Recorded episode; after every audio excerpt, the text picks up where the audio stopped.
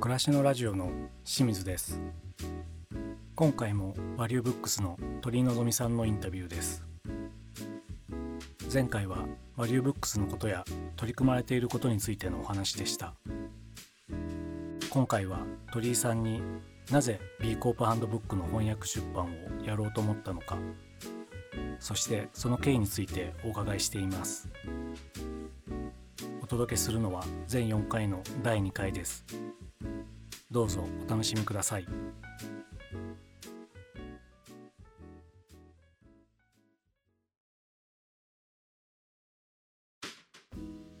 いろんなことをやられてるバリューブックスさん。でさらに先月6月に本を出版されたという話を聞いてそれがきっかけで今日お話を聞いてるんですけども本の内容に入る前に少しこの経緯を聞きたくて僕からすると古本屋が本を出版するってちょっと珍しいというか、聞いたことないなと思っていてそのきっかけとそれの難しさですよね。その辺も少しお話聞いてよろしいでしょうか？今回出版した本が B コープハンドブック良いビジネスの計測実践改善という本です。こちらはザ・ビーコープハンドブックの第2版があるんですけれども2019年に出た本でこの日本語翻訳版となります。なぜこの本を私たちが出版したかという経緯なんですけれどもまずこの B コーポレーションに関しては後ほど詳しくご説明しますが簡単に今少しだけお話しすると B コーポレーションというのはアメリカで始まった企業の認証制度です。はい、対象が営利企業なんですね。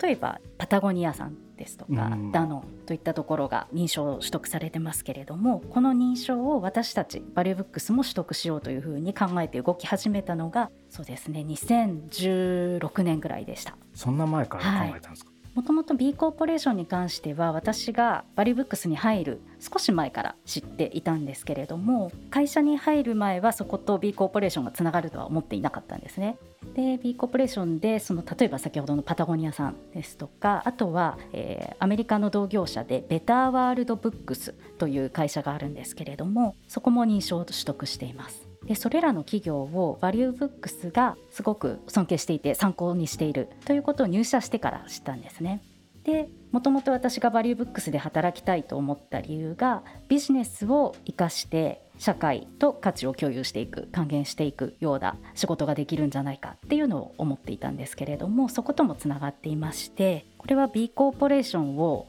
バリューブックスが会社の指標みたいなものにしたらもっとより良くなるんじゃないかというふうに思って動き始めたのが2016年くらいです。はい2015年の終わりからですねでそこでこの B コーポレーションを説明している取得の手引きみたいな本があるんですけれどもそれがこの「ザ・ビーコープハンドブック」英語版です。うんで会社で B コープに関して取り組み始めた時に私はこの英語版の本を読んでたんですけれどもこれの日本語版があったらいいなっていうのをすごく思ってたんですね。で当初は、まあ、誰か翻訳して出版してくれないかなぐらいに思ってたんですけれどもちょっとまあそんなに待っていることもできず、うんと考えていた時にちょうど会社で出版事業をしようかっていう話がありましたもともとそれは少しずつ考えていたことではあるんですけれども古本屋ではあるんですけれども本のより良い循環を考えていく時に本が作られるところから自分たちでちゃんと分かりたいといことも課題も両方ちゃんと把握できるようにしていきたい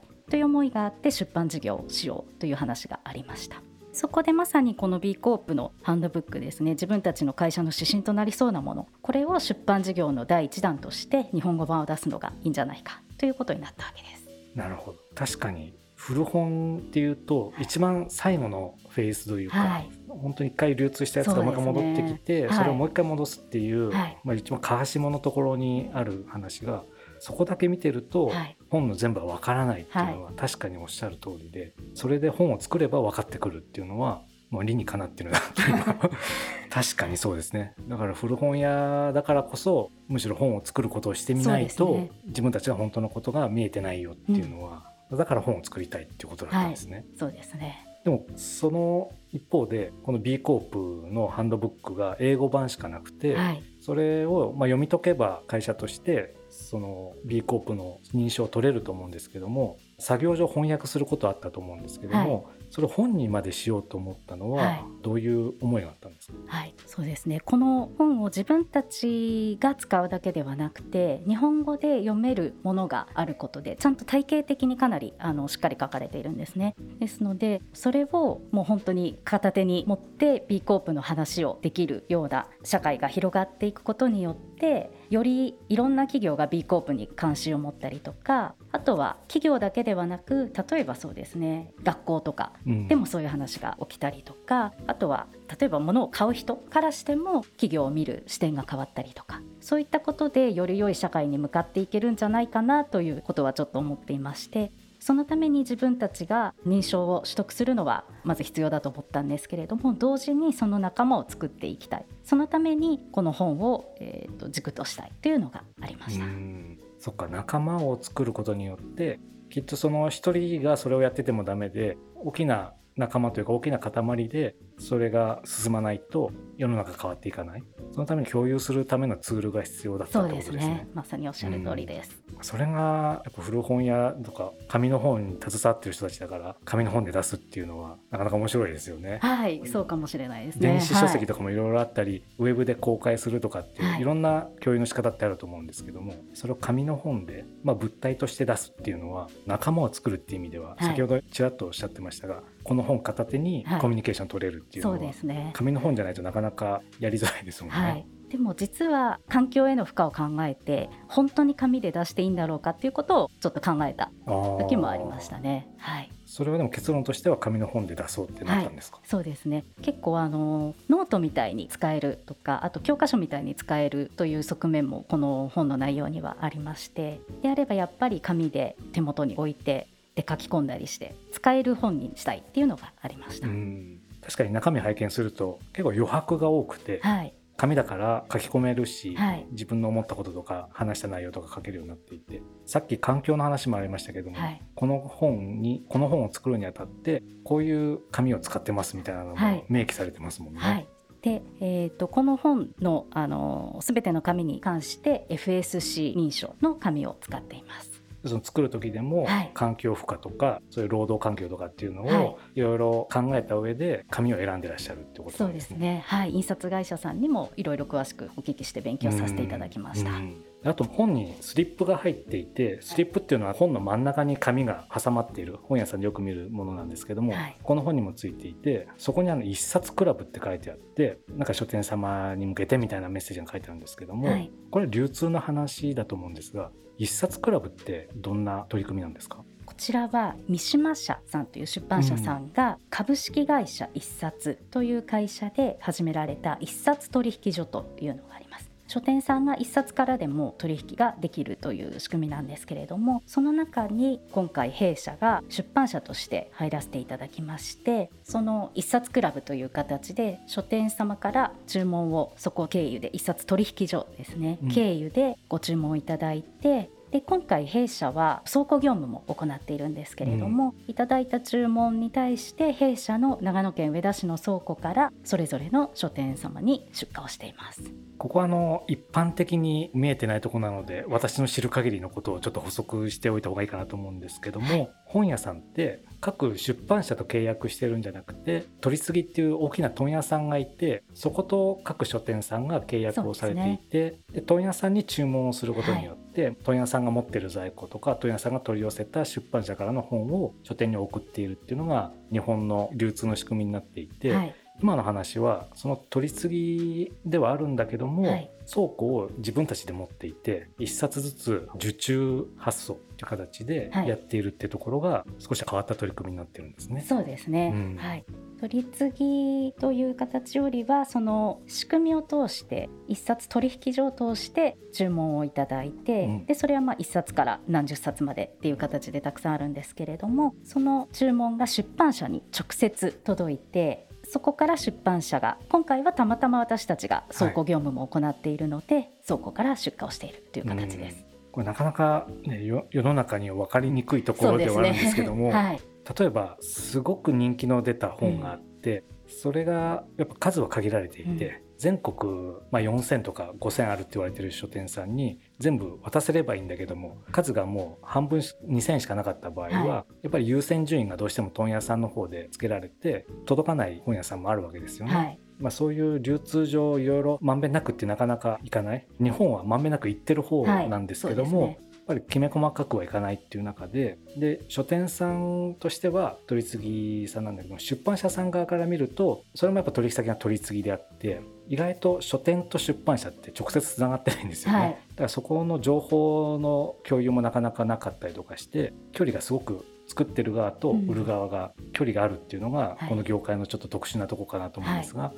この一冊クラブはそこをちょっと距離を縮めて直接ダイレクトにやれるような取り組みを三島社さんっていうのもそもそも出版社さんだと思うんですけども、はい、思うところがあってやってらっしゃるっていうところなんですよね。スリップには直取引代行ということも書いてありますね。うん。うん、はい。この直取引直接出版社と取引もするんだけども、はい、その代わりをやりますよと。そうですね。間に仕組みが入っているというような形ですね、この書店さんって一言で言ってももう代々一人でやっている町の本屋さんの人もいれば、はい、チェーン店もあって、はい、例えばパソコンで発注文するとこもあれば紙でファックスで注文するとこもあったりとかして、はい、いろんな業態があるからそうですね。なかなか一つのやり方では本って流通できなくて、はい、そこの中できめ細やかに欲しい置きたいよって言ってくれてる書店さんに本が届けられるようにするような仕組みを作ってらっしゃるってことなんですよね。はい。株式会社一冊さんですね、うん、と一緒に今回やらせていただきました、うん、本当にあの私も書店様からいただく注文見れるんですけれども全国のいろんな書店さんですね。大きいところも小さいところも私たちも上田市で実店舗をやっているので、うん、地方で本を売るということがどれだけ大変かっていうことが多少は分かるので本当にいろんなところからご注文いただくと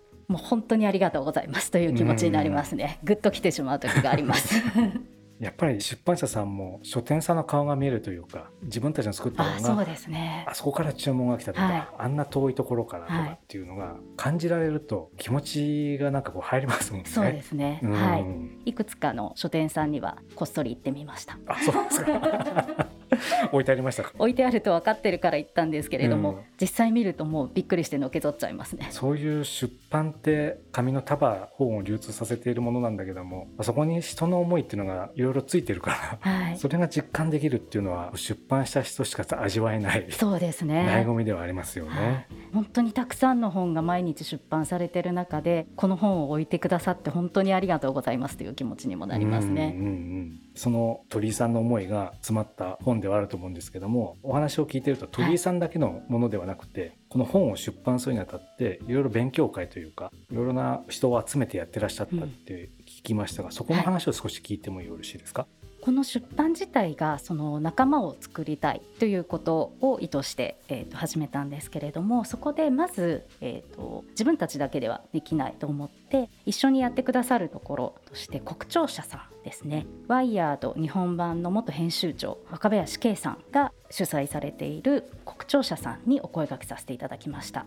でもともと私たちの会社がアメリカのパタゴニアさんですとかベタワールドブックスといった B コープの企業それから B ラボのサンフランシスコオフィスを訪問させてもらった時のことを記事にしてもらったのがワイヤードだったんですね、うん、2016年に記事にしていただいたんですけれどもそのご縁もあってで今回この B コープハンドブックの日本語版を作るので一緒にやっていただけないかということでお声がけしました。で当初はですね一般的なと言っていいんですかねの翻訳本のようにどなたかお一人に翻訳をしていただくことを考えてたんですね、うん、ただいろいろヒアリングをしたりその国庁舎さんとの会議でいろいろ相談していくうちになんとなくそういう本じゃないなっていうふうに思い始めましたでそこに編集者の八代真也さんという方も加わってくださって2020年の秋から冬ぐらいにかけてですね、えー、どういった形で出版をしようかっていうのを議論していったんですけれどもそこを通じてその会議自体がとても勉強になる話が多かったんですね。でこれはなんか共有できる形はないかなっていうふうに思っていたことがあったりとかあと B コープという概念自体を日本に持ってくる時に日本語でいろいろ説明する時にいろんな業界の方の言葉が入った方がいいだろうなっていうのは思ったんですね。でそこでそういったいろいろな考えが、えー、収束して少しなんかオープンな形でできないだろうかという話になりました。で最終的には B コープハンドブック翻訳ゼミという形でゼミ形式で翻訳をすることになりました。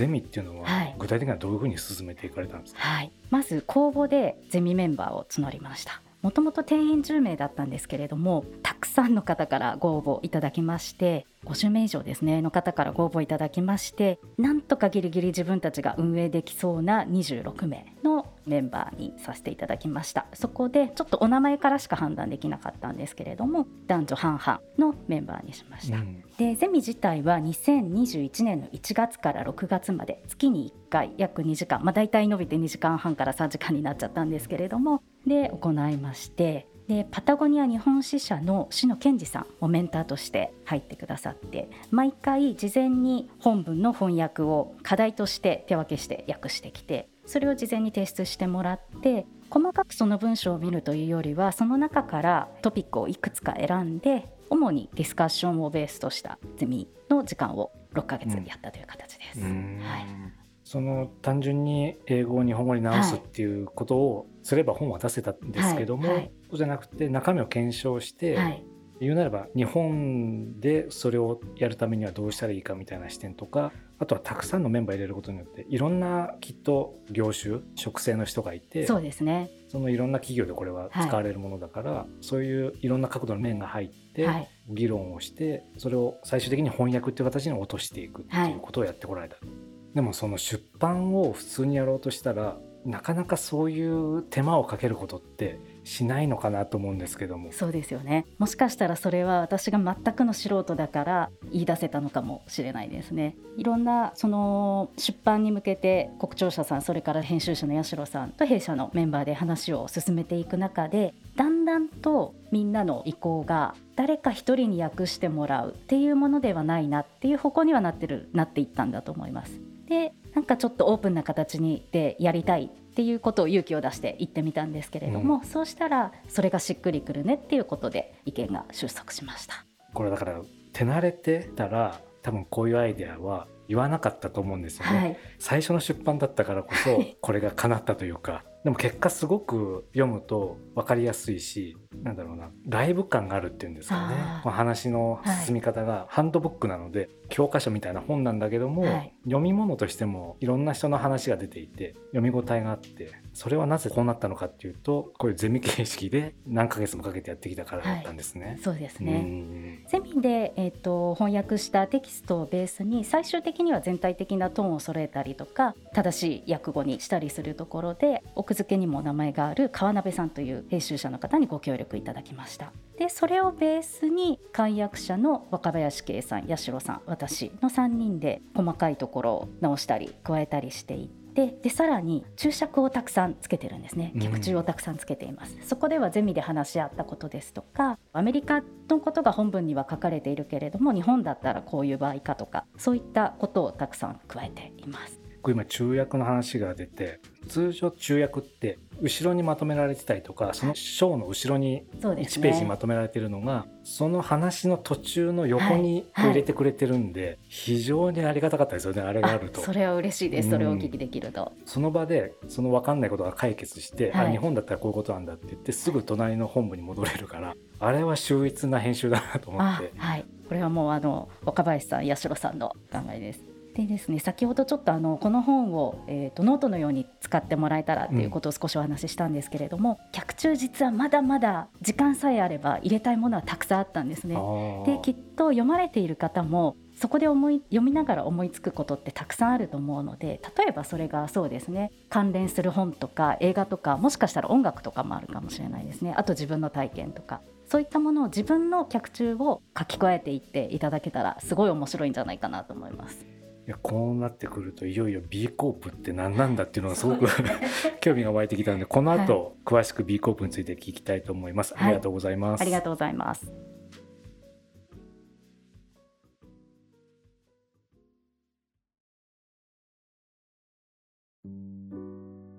いかがでしたでしょうか？鳥居のさんになぜ B コープハンドブックの翻訳出版をやろうと思ったのかそしてその経緯についてお話をしていただきました。次回は鳥居さんと B コープとの出会いやその考え方と現状についてお話をしていただきます。今回お届けしたのは全4回のうちの第2回です。この後もその他の番組をお楽しみいただければと思います。それではまたお会いしましょう。